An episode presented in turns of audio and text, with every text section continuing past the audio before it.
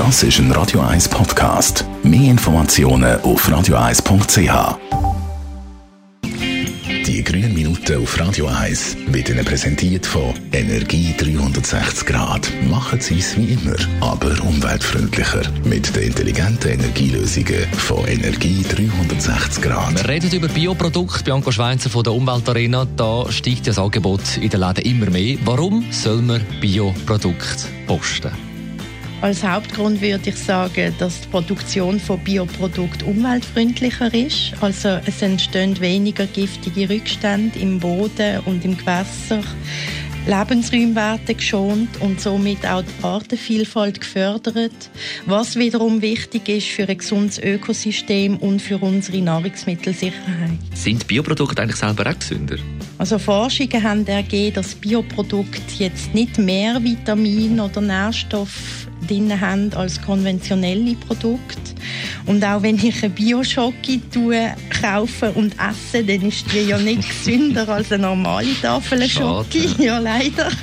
Aber vor allem bei unverarbeiteten Lebensmitteln wie Gemüse und Früchte ist bei Bioprodukten sicher das Risiko kleiner, dass man Reste von Pflanzenschutzmitteln aufnimmt. Wobei auch bei konventionellen Produkten natürlich die Grenzwerte eingehalten werden. Also man hat hier jetzt keinen gesundheitlichen Nachteil. Kann man darauf vertrauen, dass dort, wo Bio draufsteht, auch Bio drinnen ist? Die Sicherheit ist sehr groß. Die Bioproduktion ist in der Schweiz und auch in der EU im Gesetz geregelt. Unabhängige staatlich zugelassene Kontrollinstitutionen führen bei Biobetrieb regelmäßig Kontrollen durch.